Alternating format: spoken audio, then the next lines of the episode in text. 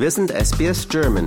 Weitere Inhalte finden Sie auf sbs.com.au slash German.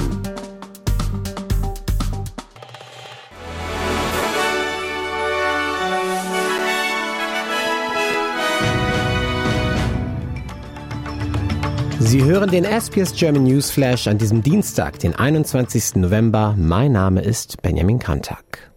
Heute beginnt die Deutsche Islamkonferenz in Berlin. Dabei wird der Gaza-Krieg im Mittelpunkt stehen und dessen Auswirkungen auf die Gesellschaft diskutiert werden. Laut des Innenministeriums wird Antisemitismus ein zentrales Thema der Veranstaltung sein. Des Weiteren wird die Rolle muslimischer Verbände besprochen werden, nachdem einige von ihnen fehlende Distanzierung vorgeworfen wurde. Die Deutsche Islamkonferenz findet seit 2006 statt und dient der Bundesregierung zum Austausch und zur Kooperation mit Musliminnen und Muslimen in Deutschland. Ein Mann wurde in kritischen Zustand ins Krankenhaus gebracht, nachdem er bei einer Auseinandersetzung zwischen rivalisierenden Gruppen in der Region Victoria angeschossen wurde.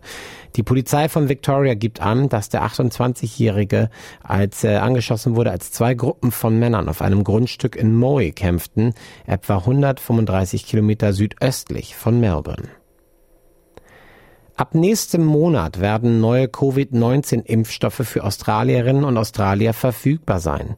Gesundheitsminister Mark Butler sagt, dass die Regierung die monovalenten Impfstoffe, die auf Omikron-Varianten abzielen, nach Beratung durch die Australian Technical Advisory Group on Immunization, kurz ATAGI, genehmigt hat. Casey Chambers, die Exekutivdirektorin von Anglicare Australia, sagt, dass ihre neueste Heatmap-Momentaufnahme darauf hinweist, dass praktisch kein Teil Australiens für Altenpflegekräfte, Erzieher im frühkindlichen Bereich, Reinigungskräfte, Krankenschwestern und viele andere wichtige Arbeitskräfte derzeit erschwinglich sei. Über 200 Personen wurden in Italien wegen Beteiligung an der mächtigsten organisierten Verbrechergruppe des Landes, der Ndrangheta, verurteilt. Unter den 338 Angeklagten wurden 207 wegen verschiedener Straftaten, darunter Drogenhandel, Erpressung und Mafia-Vereinigung, nach einem Prozess, der Anfang 2021 begann, für schuldig befunden. Der Verteidigungsminister der Vereinigten Staaten hat einen Überraschungsbesuch in Kiew gemacht, um eine neue Palette militärischer Hilfe für die Ukraine anzukündigen. Lloyd Austin hat den ukrainischen Beamten mitgeteilt, dass das Pentagon zusätzlich 100 Millionen US-Dollar an Waffen aus vorhandenen US-Lagerbeständen senden werde. Darunter Artillerie, Munition für Luftabwehrsysteme und ein weiteres High Mobility Artillery Raketensystem. Mitglieder der Oppositionspartei Albaniens haben Rauchbomben gezündet und ein kleines Feuer im Parlament entfacht, um die Abstimmung über den Haushalt 2024 zu verhindern. Angeblich haben Abgeordnete Stühle in der Mitte des Parlaments gestapelt und roter, grüner und violetter Rauch erfüllte die Luft, während Sicherheitskräfte Protestierende vom Sitz von Premierminister Edi Rama fernhielten. Regierungsbehörden werden die Stabilität des Notrufnetzes Triple Zero Network nach der massiven Optusstörung überprüfen, die Hunderte von Notrufen verhinderte.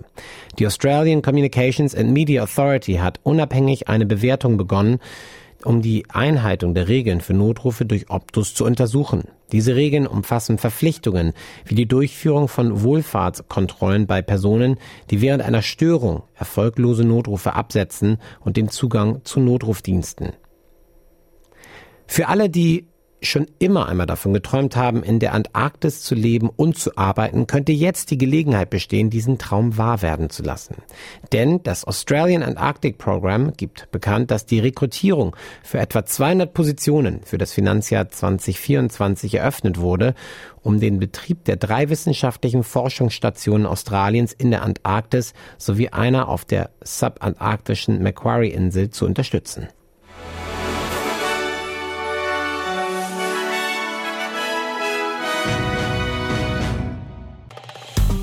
Liken, teilen und kommentieren Sie unsere Inhalte bei facebook.com/sbsgerman.